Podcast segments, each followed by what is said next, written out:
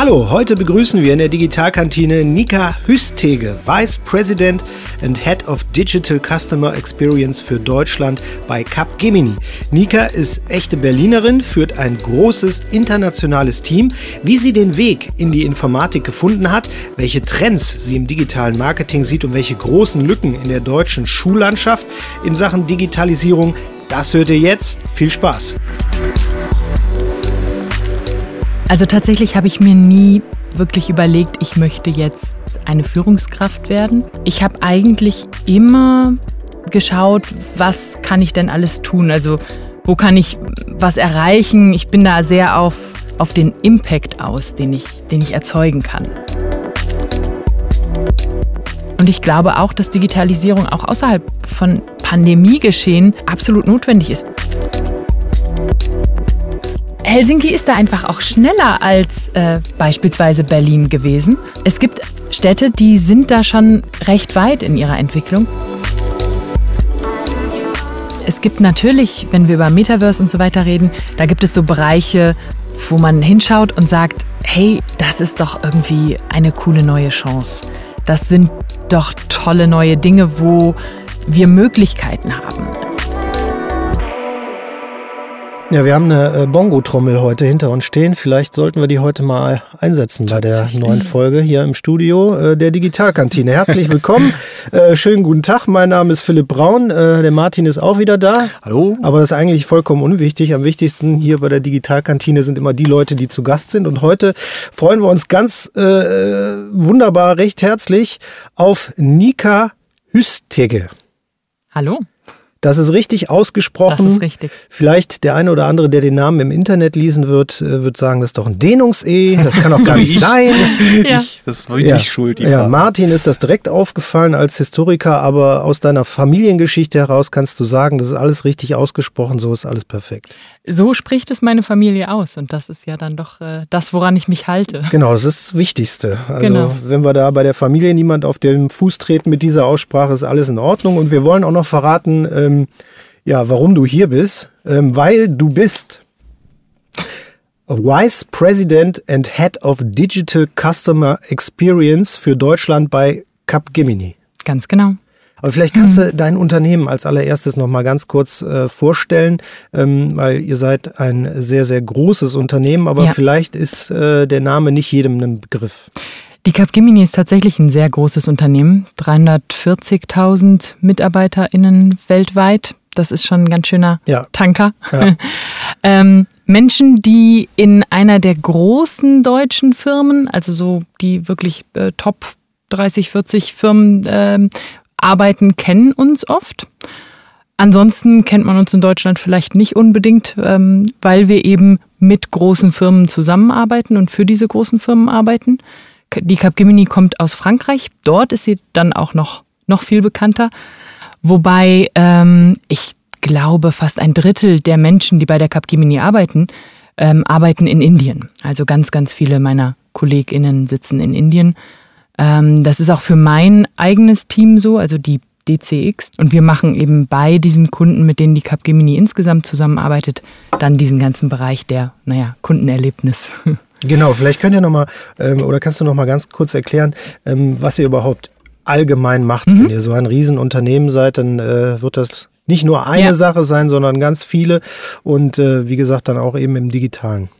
Ja, also tatsächlich die Capgemini ähm, begleitet ihre Kunden insgesamt auf der gesamten Reise dessen, was digital gemacht wird, digital notwendig ist. Das ist von der so Strategieberatung und Transformationsberatung bis hin zur Umsetzung und auch Maintenance und ähm, Betreuung, Support, so etwas alles. Und da geht es ganz, ganz oft um wirklich große Lösungen, große Systeme, große Softwaresysteme. Wir haben sehr, sehr viele Softwareentwicklungsabteilungen und Bereiche, Cloud-Lösungen, die wir da betreuen. Viel auch ähm, so große Architekturen, in denen sowohl Plattformlösungen vorkommen, als auch eben extra für diese Kunden gebaute Lösungen. Und das können dann zum Beispiel so Sachen sein wie die Systeme, die in Fabriken dafür sorgen, dass die Dinge in der richtigen Reihenfolge mit den richtigen Teilen gefertigt werden. Ähm, das können auch so Sachen sein wie ähm, ähm, wie große Systeme, die im, im, im Bund oder in verschiedenen Ministerien eben ähm, Akten digitalisieren beispielsweise oder Prozesse abbilden, alles solche Sachen. Und da geht es dann in der, in der Wertschöpfungskette halt wirklich darum, dass wir versuchen, möglichst zu beraten, wie diese Lösungen am besten eingesetzt werden können, wie sie am besten erweitert werden können, welche Features nun sinnvoll sind ähm, und auch darum dann wirklich zu schauen, wie können unsere Kunden wiederum ihre Kunden oder ihre Benutzer am besten durch diese, durch diese Lösungen durchführen. Und das ist äh, insgesamt dann schon ein ganz schönes Paket oder ein ganz schönes Spektrum an verschiedenen Dingen. Sehr, sehr komplex. Ja, ja. Da werden wir auch gleich noch drauf zu sprechen kommen. Aber bevor wir äh, intensiv äh, ins Digitale starten, mhm. äh, wollen wir dich natürlich auch so ein bisschen kennenlernen. Äh, du hast auch schon eine ganz gute Reise hinter dir. Ähm, du mhm. bist äh, aus Berlin angereist und ähm, ja. das ist nicht so, dass du zum Arbeiten dahin bist, sondern du bist von Hause aus genau, ich bin, Berlinerin. Ich bin Berlinerin, genau. Ähm, meine Eltern sind nach dem Abitur nach Berlin gezogen, haben dort studiert ähm, und äh, ja, dann sind sowohl ich als auch meine beiden Geschwister in Berlin geboren und meine Eltern sind jetzt vor ein paar Jahren dann doch wieder ins Ruhrgebiet zurückgegangen.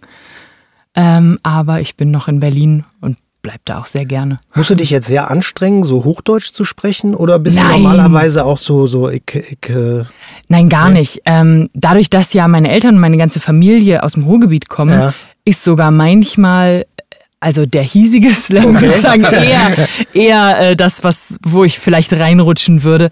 Und in Berlin ist es ja tatsächlich auch so, dass gar nicht so viel Berlinert wird, wie man jetzt so annehmen könnte. Weil so heute. viele Zugezogene mittlerweile da sind, oder? Ja, das auf jeden Fall auch. Also Berlin ist doch, ähm, man muss sich ganz schön umschauen, bis man, ich sag mal, echte Berliner findet. Ja, nach dem Abitur äh, ja. war es nicht unbedingt ganz sofort klar, dass du ins Digitale gehst, ne?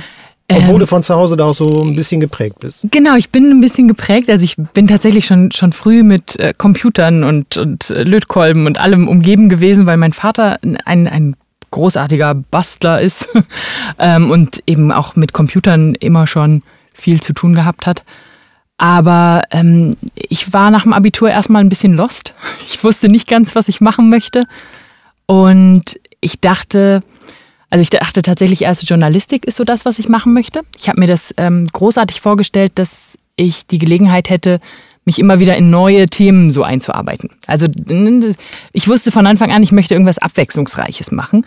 Und so die Idee, irgendwas zu lernen und das dann 40 Jahre durchzuführen, das war irgendwie so gar nichts für mich. Ähm, und dann habe ich tatsächlich ein paar Vorlesungen besucht in Berlin und habe dann aber gedacht, das ist ähm, doch sehr viel Kopf und Reden und Publizistik war das, ne? Ja, ja. Publizistik habe ich da äh, einige Vorlesungen besucht. Das war nicht meine Tasse Tee tatsächlich. Ähm, und dann habe ich also gedacht, gut, ich, ich will was machen, was sich für mich, naja, handwerklicher anfühlt. Also ne, nicht, dass Journalistik nicht auch irgendwie eine, eine Art von einem Handwerk ist, aber ähm, irgendwas, wo ich, wo ich etwas Neues lerne, was ich dann kann. So habe ich mir das Programmieren zum Beispiel vorgestellt, dass man dann weiß, wie man irgendwie aus äh, Zeichen ein Programm macht. Und ja, und dann ähm, habe ich Medieninformatik gefunden. Das gab es damals eh nur an vier Universitäten oder so in Deutschland und eben eine davon war die Fachhochschule in Berlin und habe mich da eingeschrieben und habe dann Medieninformatik studiert bis zum Diplom und das äh, ja, das war dann so das, wo ich dachte, da kann ich ja darüber, dass ich verschiedene Projekte sicherlich irgendwie mache, auch verschiedene Dinge kennenlernen und habe dann diese Abwechslung. Ja, wir sind ja immer sehr froh, wenn wir auch Frauen im Podcast haben, weil wir mhm. immer über das Digitale sprechen, weil da hake ich jetzt ein, weil du äh, auch so ein bisschen äh, im Vorgespräch gesagt hast, äh, deine Erfahrungen im Studium äh, als Frau ähm, waren auch nicht immer toll, sage ich jetzt mal. Ja. Oder man war zumindest eine Minderheit. Ja, also tatsächlich, äh, meine Mutter ist wirklich äh, auf die Straße gegangen für Gleichberechtigung. Ne? Also so die Studentinnen damals haben ähm, quasi dafür gekämpft, dass es eine Gleichberechtigung zwischen Mann und Frau gibt. Und ich dachte, jo, ist jetzt erledigt. So. Ich, also ich war wirklich, ne, ich habe angefangen zu studieren und gedacht, oder habe einfach überhaupt nicht daran gedacht, dass das ein Thema sein könnte. Und es gab in meinem Studiengang sechs Frauen in dem Jahrgang, in dem ich war. Also zwischen so ungefähr 100, 100 noch ein bisschen ähm, StudentInnen überhaupt. Und ähm, das, ich glaube, das war so Ende des zweiten Semesters oder so, dass wir mal relativ zufällig gemeinsam um einen Tisch saßen, irgendwie in der Pause und uns so erzählt haben, was wir am Studium irgendwie toll oder nicht toll finden und gemerkt haben, hm, es ist doch anders für uns als für die Kollegen, also oder für die Kommilitonen. Ähm, und es war einfach, es gab viele Erlebnisse, wo ich dachte, boah, das ist irgendwie echt nicht toll. Also das, das fing an mit ähm, der Begrüßung von manchen Professoren, die dann sagten, Guten Morgen, meine Herren, Guten Morgen, Frau Rendel, guten Morgen, Frau Hüstige, wie schön, dass Sie auch da sind. Und ich dachte, äh, so, das muss eigentlich ja nicht sein. Das ist schon unnötig. Ähm, äh, gibt natürlich auch wie immer, ne, es gibt auch Vorteile. Ich glaube schon, dass, dass äh, mir vielleicht der ein oder andere schneller zur Hilfe geeilt ist, wenn ich mal nicht weiterkam irgendwo als äh, dem Kommilitonen rechts neben mir.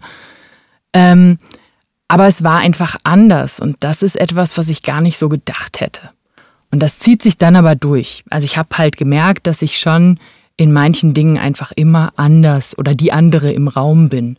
Ähm, ob das jetzt war, als ich dann angefangen habe zu arbeiten, wo ich irgendwie in eine Abteilung EDV kam. Da waren elf Herren und ein Serverraum. Ähm, und die haben dann halt, als ich da angefangen habe, mussten die vorher äh, die, die Kartons aus der Damentoilette räumen, damit ich die benutzen konnte. Ne? Das ist, das ist, ist auch schon mal gut, dass sie überhaupt eine Damentoilette hatten. Oder? Sie hatten eine Damentoilette, ja. Es war auch, also ich muss auch wirklich sagen, ne, gerade dort, es gab überhaupt keine, also meine Kollegen waren super, die waren auch total tiefenentspannt und haben mich auch sofort komplett anerkannt. Aber so das Drumherum, da war es dann schon schwieriger. Ich bin dann, ähm, habe Schulungen gegeben in verschiedenen Filialen und so. Das war so ein Filialhändler.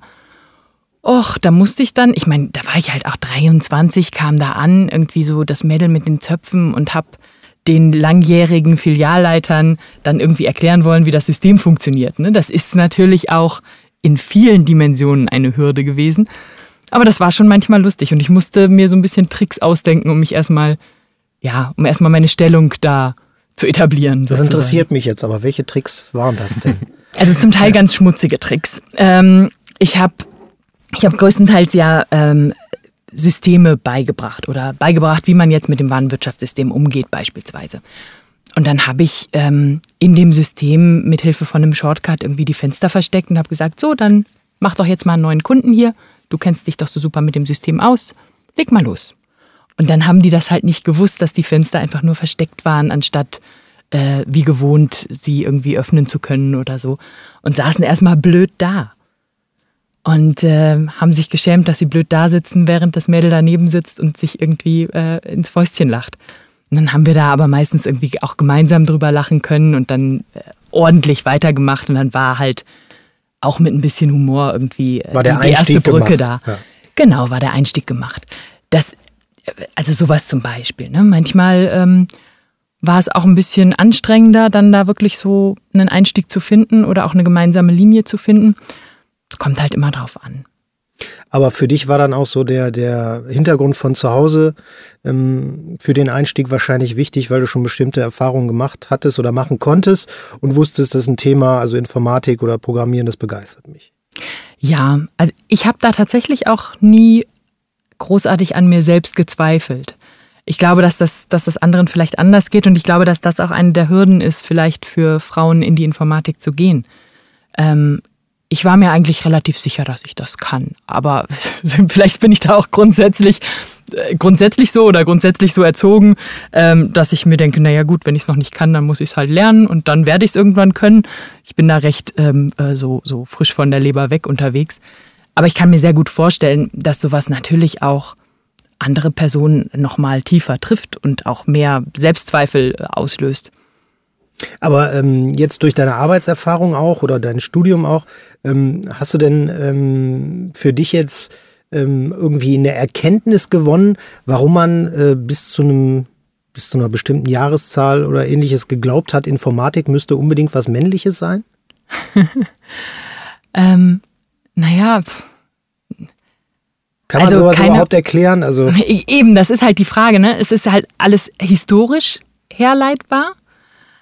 Aber es ist ja jetzt nicht so, dass Brüste besonders hinderlich wären, wenn man am Computer sitzt oder so. Es gibt ja keine, es gibt ja die echte Erklärung nicht. Und ganz im Gegenteil, ich merke es auch in der Realität immer wieder, dass insbesondere Teams, in denen Männer und Frauen und Menschen mit verschiedenen Hintergründen, verschiedenen Denkmustern sitzen, einfach zu besseren Ergebnissen kommen.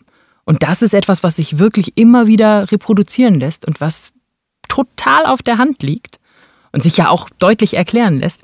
Das heißt, ich, ich tue mich da sehr schwer mit, eine Erklärung für etwas zu finden, was sich halt wirklich höchstens historisch ableiten lässt, in dem Sinne, dass man schon immer gedacht hat, Männer können irgendwie besser mit, mit Mathematik und Mathematik ist in der Nähe von Informatik und deshalb können das vielleicht Männer dann auch besser als Frauen. Während ja manche Dinge, also zum Beispiel ähm, Telefonistin war ja ein, ein Frauenberuf, ne? Also das Zusammenstecken von den, von den Telefonen eigentlich damals. durchaus auch Das war auch, technisch, ja. auch eine Frauennummer. Ich würde tatsächlich vermuten, dass es historisch wirklich was mit diesen, auch im 18. Jahrhundert, mit den Gefühlswelten und sowas zu tun hat, wo ja sehr viele Stereotypen geschaffen worden sind, die sich dann eben sehr lange durchziehen. Also es ist ja nicht so einfach, sowas dann aus der Welt zu bekommen, ja. andere Denke ja, dazu und die ganzen, so. die ganzen angrenzenden ähm, äh, Fachrichtungen, wenn man jetzt mal so in, ins Studium, in die Universitäten schaut oder so, die Mathematik, die Elektrotechnik, das war ja auch alles sehr männlich besetzt. Das war ja komplett männlich dominiert.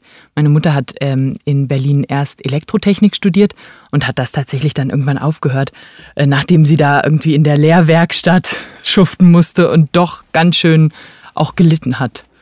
Dann, dann lieber auf die Demo für Gleichberechtigung. Das auf jeden Fall, ja, ja, genau. Ja, und die hat dann, also sie hat dann auch einfach die Fächer gewechselt und hat auch nicht leichter Physik und Geografie auf Lehramt studiert. Ähm, ist mittlerweile Schuldirektorin hier in Mülheim an der Ruhr. Okay. Ähm, zurück zu dir. Ja, Ähm, du bist jetzt Führungskraft. ja.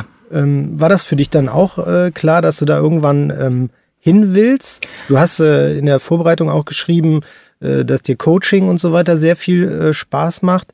Ähm, hast du das daraus dann irgendwann abgeleitet, dass du gerne eine Führungsposition äh, übernehmen würdest oder wie, wie ist das entstanden bei dir? Wie kam das?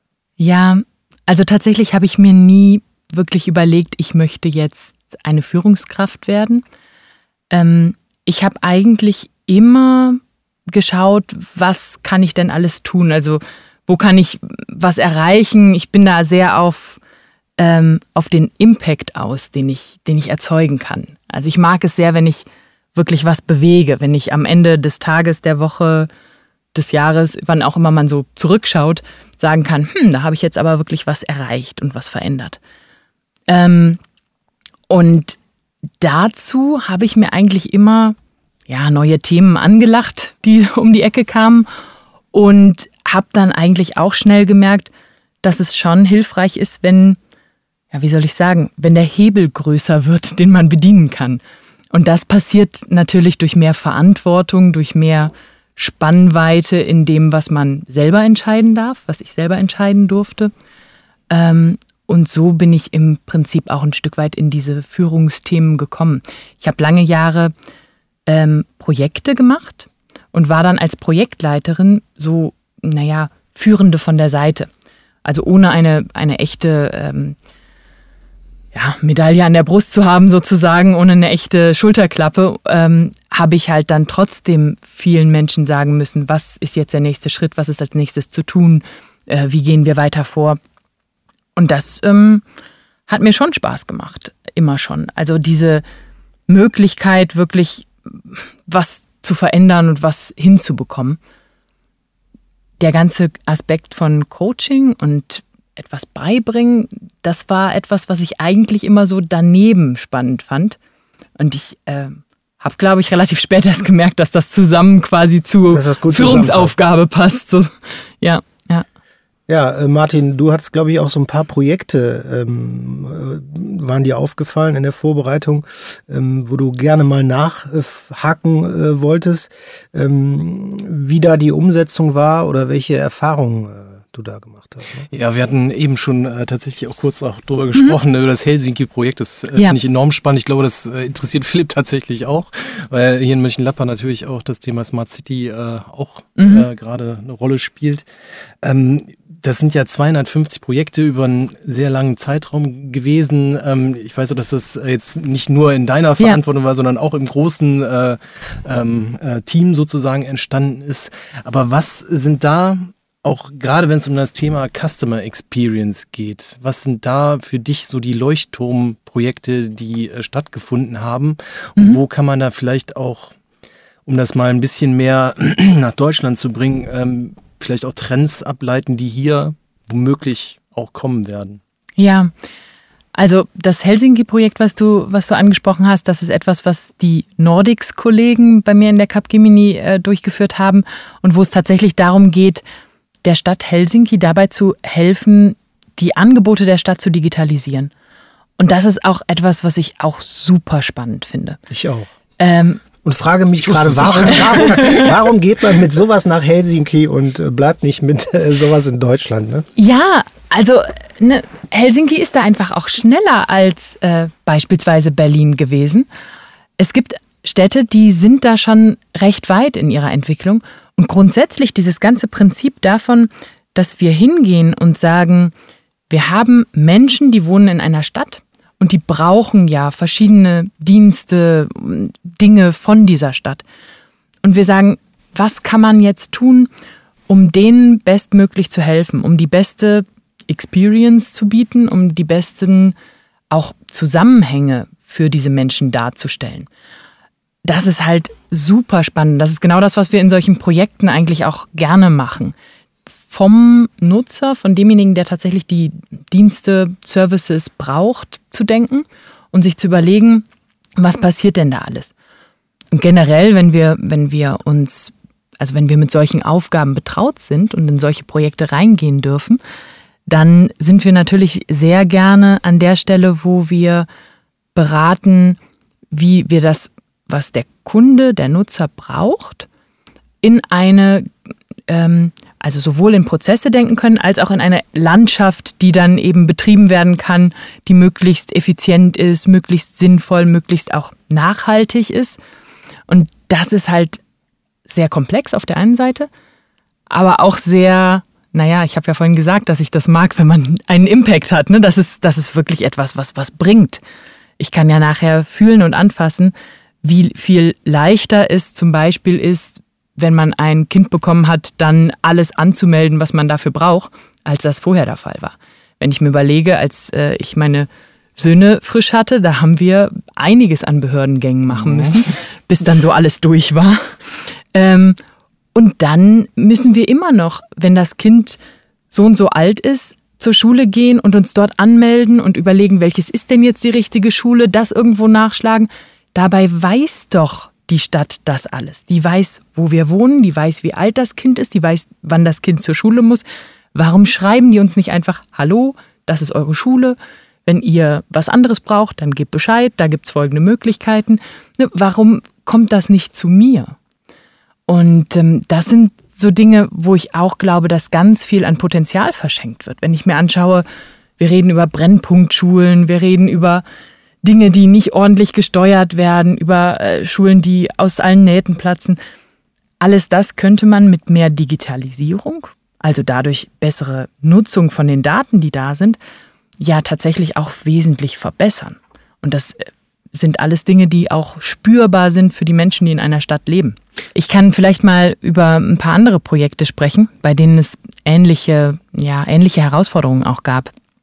Wir machen zum Beispiel ähm, auch die, die Umsetzung von dem Fundraising, was NGOs bei uns in, in Deutschland machen müssen. Da haben wir tatsächlich jetzt schon mehrere NGOs, mit denen wir zusammenarbeiten. Meine ähm, KollegInnen haben mit Save the Children gemeinsam beispielsweise ähm, begonnen oder haben mit denen gemeinsam das Fundraising umgesetzt.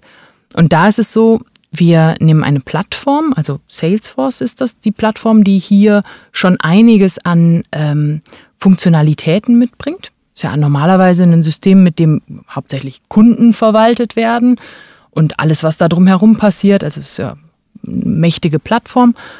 Und wenn jetzt diese NGOs ähm, ihr Fundraising betreiben wollen, also Spender verwalten, möglichst für diese Spender auch eine durchgängige, aber nicht zu heftige Experience erzeugen möchten, ähm, dann sind sie da bisher oftmals tatsächlich mit Word und Excel unterwegs gewesen. Und das ist, wie man sich vorstellen kann, natürlich sehr, sehr aufwendig. Wenn diese NGOs dann in der Lage sind, mithilfe von so einer Systemlandschaft ihr ganzes Fundraising wirklich zu organisieren, dann können sie da auch viel besser ansprechen, können auch andere Konzepte anbieten. Also Konzepte wie ähm, Sammel zu deinem Geburtstag. Ne? Das sind ja so Dinge, die man jetzt vielleicht schon öfter mal gesehen hat. Die sind da sehr, sehr leicht mit umzusetzen. Und was wir da bieten, ist ähm, rund um diese Plattform diverse einzelne Module und einzelne ähm, ja, Features, Möglichkeiten, die, die darauf aufsetzen und die dann entweder auf die einzelne Organisation zugeschnitten sind. Manche Organisationen haben ja ganz bestimmte Bedürfnisse oder eben auch so sind, dass sie für mehrere Organisationen angeboten werden können, sodass das, was wir an Zusatzangebot haben, auch immer stetig weiter wächst und wir das nochmal günstiger und schneller auch anbieten können. Wenn man in so einem Bereich arbeitet und dann in einer Stadt wie Berlin äh, lebt, äh, wo ich jetzt nur, sage ich mal, aus der Presse oder äh, aus sozialen Netzwerken sagen kann, dass da viele von der Verwaltung äh, genervt sind, juckt einem dann in den Finger da auch mal äh, Prozesse zu digitalisieren und zu verbessern? Ja, ja, schon. Also ähm, ich weiß, dass auch in Berlin das ein großes Thema ist. Und gerade das Beispiel der Bürgerämter wurde ja in Berlin schon hundertfach gestresst, ähm, weil es vor einigen Jahren schon mal so war, dass es kaum möglich war, Termine beim Bürgeramt zu bekommen in Berlin. Also da gab es eine Online-Plattform und da konnte man Termine im Bürgeramt machen und es war kaum möglich, da einen Termin zu bekommen. Ähm, dann wurde da vieles verbessert an Prozessen im Hintergrund.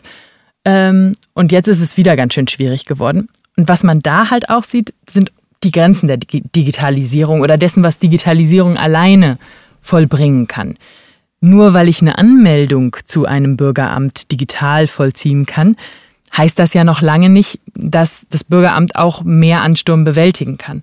Das heißt, Digitalisierung kann nicht einfach nur da aufhören, wo direkt die Nutzer und die Kunden betroffen sind, sondern muss dann schon noch auch weitergehen. Wir sehen das auch immer wieder, wenn wir von Kunden angefragt werden für die Digitalisierung von einem ganz bestimmten Prozess beispielsweise und wir schauen uns das an, dann sehen wir sehr oft, dass da eigentlich noch ein Bedarf ist für eine Transformation dahinter, für weitere Prozesse, für Themen, die noch dahinter liegen. Ähm, das juckt uns oft in den Fingern. Das ist auch etwas, was wir ganz häufig tun, dass wir dann direkt sagen, eigentlich, lieber Kunde, du hast zwar nur nach diesem Teil gefragt, aber hm, das, das wir würden gerne. Ja.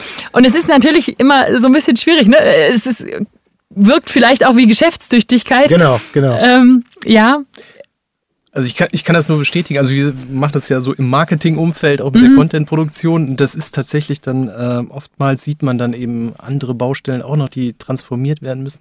Wie ist denn so dein Gefühl, ähm, gerade ähm, auch vielleicht in der aktuellen Phase wieder so die Bereitschaft ist? Also siehst du da vielleicht auch Trends, die gerade schon sehr gerne angefragt werden? Wir hatten mhm. eben auch kurz mal, das ist jetzt vielleicht ein bisschen weit weg, wenn man äh, so an äh, Transformationen äh, von Prozessen denkt, aber über Metaverse äh, geredet. Mhm.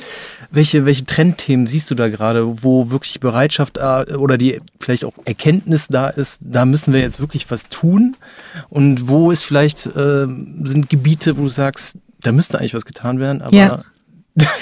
da ja. zieht man sich. Sozusagen. Ja, also es gibt, es gibt natürlich, wenn wir über Metaverse und so weiter reden, da gibt es so Bereiche, wo wo man hinschaut und sagt, hey, das ist doch irgendwie eine coole neue Chance. Das sind doch tolle neue Dinge, wo wir Möglichkeiten haben. Also beim Metaverse ist es ja auch so, man denkt oft so an dieses fancy, juhu, dann kann ich jetzt eben online in einen Schuhladen gehen und mir die Schuhe anschauen. Äh, wo ich dann manchmal denke, ja, aber ich mag so schon keine Schuhe kaufen, warum sollte ich das dann online tun wollen? Aber es ist ja viel mehr als das. Also auch gerade wenn ich so an meine großen Kunden denke, dann lassen sich dadurch ja beispielsweise auch so Sachen wie Trainings auf eine nächste Le äh, Ebene heben. Ähm, wenn ich mir überlege, dass ähm, Hersteller von großen Medizingeräten beispielsweise diese Medizingeräte in alle Welt ausliefern und dann müssen die, wenn die irgendwo aufgestellt sind, müssen die kalibriert werden, wenn man jetzt an so ein MRT oder sowas denkt. Ne? Das ist ja nicht nur einfach hinstellen, anstöpseln, los geht's, sondern die müssen aufgestellt werden. Das Personal muss geschult werden. Da müssen ganz viele Dinge passieren. Und es gibt dann für solche Geräte weltweit einige Experten, die das beibringen können und die fliegen zurzeit durch die Gegend. Bei Corona ging auch das ja gar nicht so richtig. Das heißt, man sieht dann schon ganz schnell, dass, ähm, dass das ein Engpass ist. Und wenn ich über so Sachen wie Metaverse, wie Augmented Reality ähm, in der Lage bin, diese Experten quasi in Minutenschnelle in die ganze Welt zu entsenden und Trainings in der ganzen Welt abzuhalten, dann sehe ich auch, was da für ein Potenzial dahinter steckt in, in dem Ermöglichen von neuen Lösungen überhaupt. Ähm, und das, das sind so Dinge, die finde ich schon sehr spannend, weil das ist, geht über das, ich sag mal, spielerische Element hinaus. Das sollte man nicht vergessen. Also ich will auch gar nicht kleinreden, was ein spielerisches Element zum Zusammenkommen von Menschen bedeutet. Ähm, wie schön es ist, wenn man in der Lage ist, beispielsweise in einer Firma oder auch übergreifend über andere Communities Menschen zusammenzubringen. Ähm, wie, ja, wie äh, das auch vielleicht sogar politische Impact haben kann, wenn wir in der Lage sind, ähm, über Grenzen hinweg Menschen zusammenzubringen, die sich austauschen können, die vielleicht auch einfach gemeinsam Partys feiern können oder eben das neue Schuhgeschäft eröffnen. Äh, das ist, glaube ich, schon, das sind, glaube ich, schon große Themen. Du hast gerade auch noch nach notwendigen Themen und Trends gefragt. Ähm, da gibt es halt auch wieder so Sachen, wo ich mich manchmal frage, hm, verschlafen das alle, sitzen das alle aus? Ähm, also ein Beispiel ist äh, die, die Abschaltung der Third-Party-Cookies. Oh ja. Ähm, da ist der Google Chrome-Browser, die haben, also Google hat ja jetzt gerade angekündigt, dass die Abschaltung doch nochmal nach hinten verschoben wird, aber 2024 ist dann endgültig Schluss mit Third-Party-Cookies. Und ich glaube, jeder von uns ist auch ordentlich genervt davon, immer diese komischen Cookie-Dinger ja. beantworten zu müssen. Nie weiß man, was man drücken muss. Ich, ich mache mal alles akzeptieren. Ja. ich gebe es zu. Genau. Ähm, und das ist ja die Nutzerseite. Da ist es einfach wirklich ein, ein Ungemach, was ich eigentlich meinen Nutzern, meinen Kunden ja auch nicht zumuten möchte. Auf der Seite der, der Firmen, die diese Cookies nutzen, ist das oft im Moment noch die einzige Möglichkeit, wie sie überhaupt sagen können, welche Gruppe von Nutzern habe ich da jetzt vor mir, wen spreche ich eigentlich an, wer kommt auf meine Seite. Ähm, und das ist tatsächlich etwas, äh, ne, ihr als Marketingmenschen seid da natürlich auch ganz, ganz nah dran, ähm, was, was einfach definiert hat, wie Marketing betrieben wurde für eine ganze Weile. Und da umzudenken da frage ich mich auch, warum da äh, viele Firmen doch noch recht langsam sind mit. Und ich glaube ganz stark daran, ähm, dass es notwendig ist, da wirklich einen Schritt weiter umzudenken und sich zu fragen, wer sind denn eigentlich meine Kunden und wie kann ich denn meinen Kunden das bieten, was sie tatsächlich haben wollen und was sie auch brauchen. Customer und, Relevance im Prinzip. Ja, genau, genau. Und da auch wenn ich mich in, in, als Kundin sehe und wenn ich überlege, wenn ich als Kundin irgendwo hinkomme, beispielsweise auf einem Reiseportal bin und dann werden mir Hotels in Berlin angezeigt. Und ich mir denke, meine Güte. Ja, aber sie wohnt ja in Berlin. was, was soll ich denn mit einem Hotel in Berlin? Warum verschwendet jetzt dieser Anbieter Platz auf der Seite, um mir Hotels in Berlin zu zeigen? Das heißt, ich erwarte doch mittlerweile eigentlich auch auf mich persönlich zugeschnittene Dinge und nicht nur auf meine Nutzergruppe von Frauen in diesem Alter oder so. Ähm, das heißt, das ganze Kon Konzept von Third-Party-Cookies ist ja auch irgendwie hinfällig. Ich will das ja gar nicht mehr. Ich will ja durchaus persönlich angesprochen werden. Und wenn eine Firma in der Lage ist, mir zu sagen, was sie mit meinen Daten machen möchte und welche Daten sie haben will, dann bin ich ja durchaus auch bereit, diese stückweise herzugeben.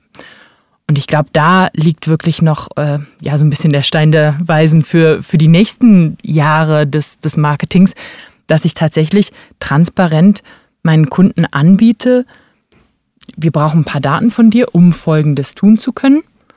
Willst du das machen?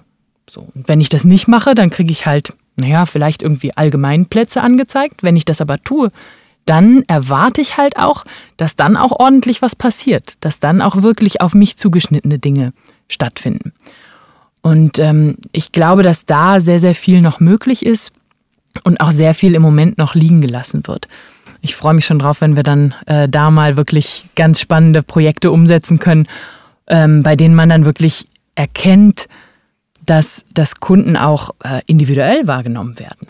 Inwiefern ist das denn dann auch eine äh, kulturelle Frage? Also ich meine, du bist in einem Unternehmen, wo du sagst, äh, das kommt ursprünglich aus Frankreich. Mhm. Ähm, du arbeitest international, auch äh, du sagtest, viele Kollegen sind eben aus äh, Indien, also ganz woanders unterwegs. Ähm, beim Thema Datenschutz und Daten, da weiß man ja, der Deutsche ist da schon speziell. Ja. Also ist das sehr, sehr vorsichtig und äh, wird am liebsten alles anonym äh, behalten.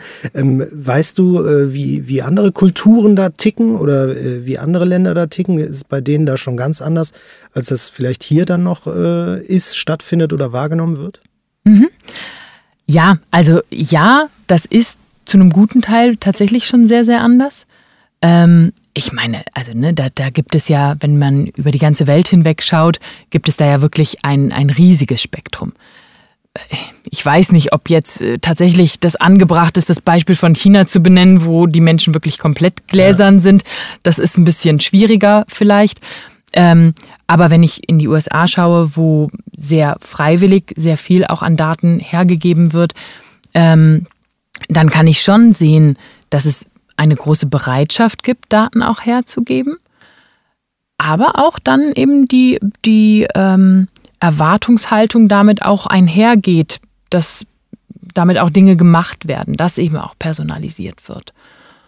Und ich glaube schon, dass hm, die deutschen und auch die europäischen Datenschutzbestimmungen ihre Berechtigung haben. Es ist natürlich so, dass Daten auch eine Währung sind, die es zu schützen gilt.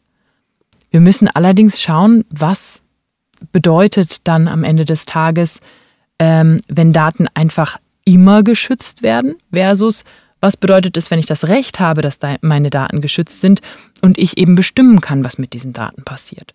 Und wie kann ich das sinnvoll umsetzen? Weil die Datenschutzbestimmungen sagen ja eigentlich gar nicht, Daten dürfen nie erhoben werden, sondern die sagen nur, Daten dürfen zweckgebunden erhoben werden.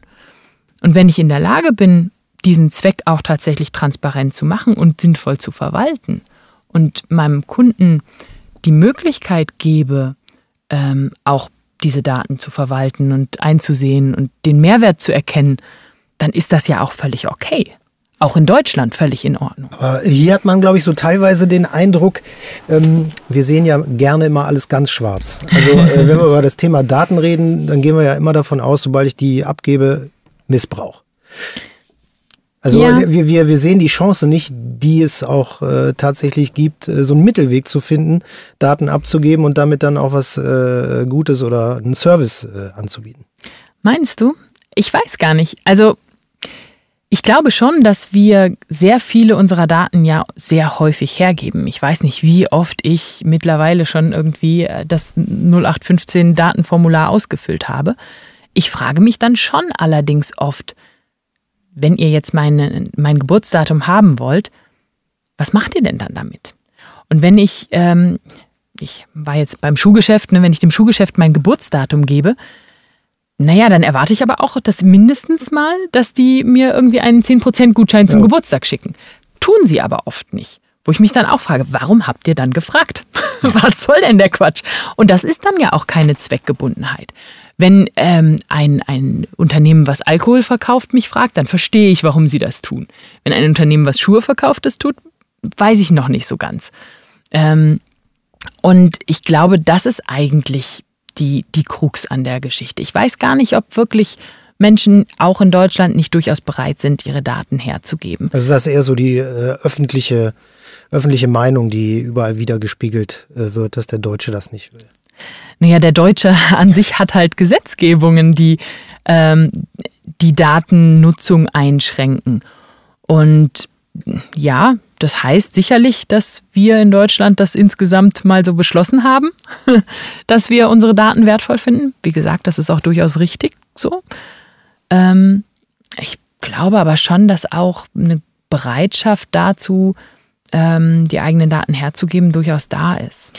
Im Prinzip muss ja der Grund, wie du es eben eigentlich auch schon sagtest, warum sollen die Daten überhaupt erhoben werden, dann äh, klar gemacht werden. Das ist ja, glaube ich, dann auch die Herausforderung, speziell wenn man jetzt über First-Party-Data redet, dass man eben Plattformen schafft, wo die, sage ich mal, hergegeben werden, weil man weiß, ja. da kommt eben nachher ein Service für mich raus. Ähm, was, was glaubst du, was könnten Steps sein, erstmal für Unternehmen, die sowas entwickeln wollen, die äh, dahin gehen wollen, eben mehr eigene Daten zu generieren? aufgrund der Abstellung eben der Third-Party-Cookies, ähm, was sie sich für Fragen stellen sollten im Vorhinein, dass das nachher funktioniert sozusagen. Mhm. Also die man initial, wenn man so ein Transformationsprojekt dann eventuell auch geht, vielleicht auch gerade im Mittelstand, also jetzt, wenn man nicht gerade über die großen ja. äh, Companies, die das denke ich mal, ohnehin schon alle machen, wie man an so ein Projekt rangeht, wie man sich auch fragen kann, was äh, ist da, dass mein Kunden am Ende des Tages überzeugt, eben zu sagen, ja, denen gebe ich die Daten. Mhm. Eine mögliche Antwort ist jetzt natürlich zu sagen, ja, da muss man sich erstmal eine grundlegende Strategie überlegen, ähm, sich anschauen, was habe ich schon für Daten, was kann ich mit denen grundlegend tun, wo möchte ich die speichern ähm, und hinterfragen, welche, welche Landschaft habe ich bisher schon für meine Daten. Das geht dann wirklich bis auf die Ebene von, in welchen Cloud-Services, in welchen Servern liegen diese Daten, in welchen Formaten finden die statt und so weiter. Ich würde aber ähm, trotz dieser Antwortmöglichkeit, die mir quasi als, als Projektleiterin und als IT-Mensch ähm, in die Wiege gelegt ist, eigentlich immer raten, einen Schritt weiter vorne anzufangen und zu sagen, na, was ist denn die eine Sache, die verbessert werden kann für deine Kunden? Wie gehst du denn im Moment mit den Daten deiner Kunden um und bietest Mehrwert? Und da kann man oft ganz schnell die ersten Mehrwerte schaffen. Also beispielsweise, du hast ja gerade gesagt, hm, wir wollen uns mal den Mittelstand anschauen. Wenn ich mir jetzt überlege, ein Händler, der Kundendaten hat und vielleicht weiß, was hat der Kunde schon alles gekauft, ähm, der kann natürlich damit schon ganz viel Mehrwert bieten. Wenn ich weiß, meine Kunden haben folgenden Drucker gekauft. Dann kann ich also, wenn der Kunde Tintenpatronen haben möchte, exakt die richtigen Tintenpatronen anzeigen und keine anderen. Und sagen, was du willst, Tintenpatronen, guck mal, das sind die für deinen Drucker. Und äh, solche, solche Individualisierungen lassen sich eigentlich recht schnell umsetzen und fehlen ganz, ganz oft noch. Wenn ich da ansetze, dann habe ich einen sofortigen Mehrwert und kann dann das ist natürlich ein bisschen eine Milchmädchenrechnung, aber nichtsdestotrotz eine valide, äh, kann dann mit dem, was ich dadurch an mehr Einnahmen, mehr Wert geschaffen habe, dann den nächsten Schritt planen und sagen, okay, wie kann ich denn jetzt mal ein Stück mehr in Strategierichtung gehen? Wie kann ich jetzt den nächsten größeren Schritt planen? Und das ist eigentlich das, was ich gerne Kunden empfehle, wirklich zu schauen, was ist denn der erste Schritt, der mich schon mal weiterbringt und mir auch den ersten Erfolg bringt.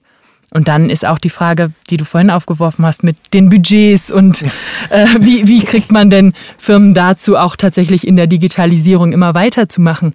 Die ist dann recht naheliegend, weil wenn ich schon den Mehrwert gesehen habe und erlebt habe, dann fällt es mir leicht, den nächsten Schritt zu tun. Mhm. Ein Thema, was für dich als Führungskraft wahrscheinlich auch sehr wichtig ist, ähm, ja, ist Personalgewinnung oder überhaupt Personal. Mhm. Ähm, und da kommen wir, glaube ich, auf äh, ein weiteres Thema, ähm, was dir sehr am Herzen liegt, das Thema digitale Bildung oder äh, Bildung und äh, Digitales. Ja. Ähm, wo siehst du gerade jetzt auf Deutschland bezogen da die größten Baustellen? Also, ähm, ja, du sprichst mich als Führungskraft an, aber in mir äh, antwortet erstmal die Mutter. Die Mutter, ja. Ist auch egal. Glaub, also ich ja, meine, aber das ist nicht unwichtig. Sind, äh, das ist durchaus genauso. Genau, also, beides Themen, die mir auch durchaus äh, am Herzen liegen. Ja, in den letzten Jahren, also insbesondere in diesen äh, unsäglichen Homeschooling-Zeiten, mhm. haben wir Eltern glaube ich, alle nochmal eine, eine große Schippe draufgepackt in Sachen Erfahrung mit, mit Bildung. Ähm, und ich glaube, es ist uns durchaus nochmal doppelt bewusst geworden, wie wichtig Digitalisierung in der Bildung ist. Ähm, um die Möglichkeiten auch zu schaffen, wirklich alle mitzunehmen. Ich habe das selber erlebt bei meinen Söhnen, ähm, Da gibt es Kinder in der Klasse, die haben einfach keinen guten Zugang von zu Hause gefunden und die haben dann wirklich Wochen, Monate verpasst. Und es ist ganz schwer für Kinder dann wieder in diesen Rhythmus hineinzufinden, in diesen Rhythmus von Schule, von Lernen, von regelmäßigem Weiterkommen. Das ist etwas, was mir gesamtgesellschaftlich schon enorm viel Sorge bereitet. Und ich glaube auch, dass Digitalisierung auch außerhalb von Pandemiegeschehen ähm, absolut notwendig ist, wenn ich mir anschaue, was die Lebensrealität unserer Kinder zurzeit ist. Da muss man sich nur mal, da muss man gar nicht Mutter oder Vater für sein, ne? da muss man nur in der, in der S-Bahn mal schauen, was tun denn die Kinder gerade. Die gucken alle auf ein Gerät und interagieren damit. Mhm. Ich bin jetzt nicht unbedingt Freundin davon, schon im Kindergarten alle irgendwie vors Tablet zu setzen. Absolut nicht. Ich glaube, es gibt einen großen Wert in Förmchen bauen. Aber in der Schule kriege ich doch die Kinder nicht mehr abgeholt, indem ich sie stundenlang Regenstöcke malen lasse oder irgendwie ein Ausmalbild nach dem anderen vor die hinlege. Da muss ich doch was anderes auch tun, was sie in ihrer Lebensrealität abholt und auch auf die Lebensrealität danach vorbereitet. Wie sonst sollen wir verhindern, dass Kinder, die aus der Schule kommen, dann ihre Daten überall verbreiten, weil sie nicht wissen, was Datenhoheit ist und wie man mit Daten vernünftig umgeht, irgendwie den nächsten Foren Trollen auf den Leim gehen und all diese Dinge. Diese Fähigkeiten in der digitalen Welt auch zurechtzukommen, die muss ich doch den Kindern beibringen und das hängt im Moment komplett an den Elternhäusern und das ist natürlich schwierig. Wir bringen den Kindern ja auch in der Schule bei, mithilfe von Verkehrspolizisten, die da hinkommen und so weiter, wie man sich im Verkehr verhält. Es fehlt aber tatsächlich noch ein ganzes Stück in der digitalen Bildung. Das, das erlebe ich immer wieder bei meinen Kindern und das erlebe ich auch bei den Menschen, die ähm, so vom Studium oder so zu uns in die Firma kommen. Ähm, dass auch die, naja, immer wieder erleben oder, oder ähm, merken, das, was sie im Studium gelernt haben, das kriegen sie nicht ganz zusammen mit dem, was sie in der Schule schon hatten und auch nicht ganz mit dem, was dann tatsächlich in der Wirtschaft gebraucht wird. Da sind große Lücken dazwischen ähm, und da fehlt es auch ein Stück weit an, an den Verbindungen, die wir im realen Leben aber durchaus überall haben. Das finde ich, ähm, äh, das ist ein riesenweites Feld, in dem ganz viel noch getan werden kann. Und ja. muss. Ja, definitiv. Und vor allen Dingen sind das ja auch verschiedene Baustellen. Also einmal kann man sagen, äh, das Unterrichten mit Digitalem mhm. ähm, da gibt es große Lücken und Schwachstellen. Äh, es gibt äh, kaum Lehrer vielleicht, die sich mit dem Digitalen auskennen. Und gleichzeitig gibt es ja auch immer wieder den Vorwurf, wir ähm, erziehen unsere Kinder quasi nur zu App-Anwendern. Aber ja. ähm, was wirklich dahinter äh, liegt beim Thema Digitalisierung, wie so ein iPad von innen aussieht und aufgebaut ist und überhaupt, wie es funktioniert und so weiter, mhm. wissen die ganzen Smombies, sage ich jetzt mal, gar nicht. Ne?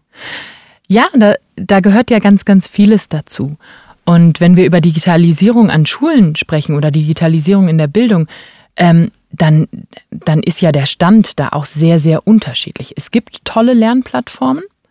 Ähm, es gibt ganz tolle Angebote, die auch in Schulen in dieser Republik genutzt werden. Und es gibt wahnsinnig engagierte Lehrer und Lehrerinnen, die diese Dinge auch wirklich voranbringen. Und dann gibt es Schulen, in denen gibt es keinen Internetanschluss, der ausreicht, um auch nur in zwei Klassen irgendwie per Videokonferenz Kinder, die in Quarantäne sind, mit dazu zu holen. Die Spannweite ist da einfach noch unglaublich groß. Und die gehört meiner Meinung nach deutlich geschlossen.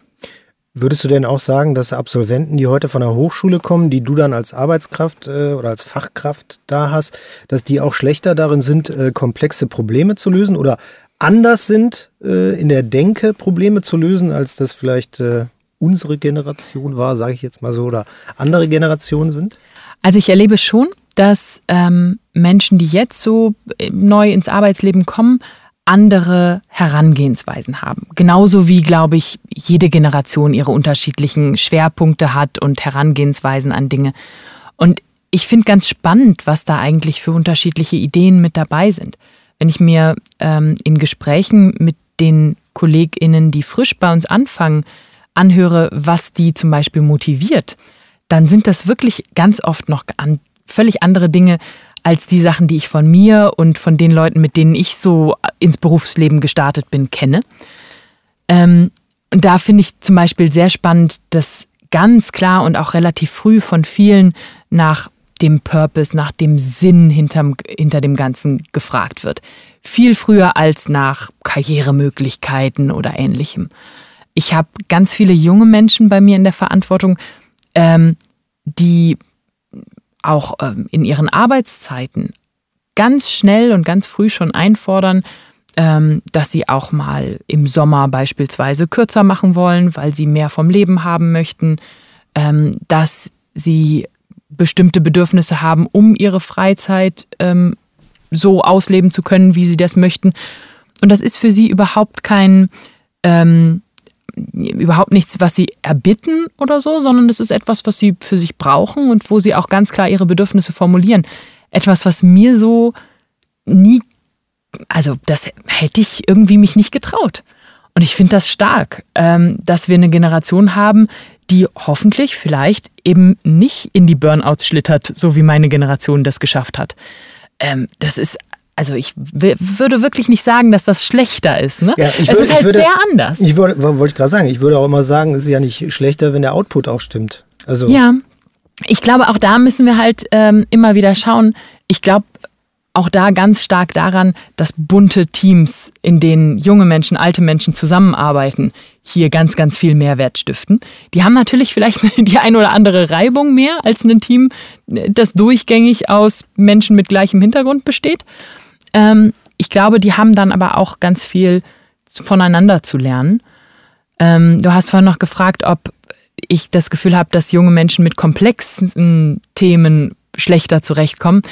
Ähm, das glaube ich eigentlich nicht. Ich glaube nur, dass sie anders herangehen. Oder das erlebe ich zumindest so in meiner Umgebung. Ne? Man muss ja mal sehr vorsichtig sein, für eine ganze Generation ja, gleich klar. zu abstrahieren.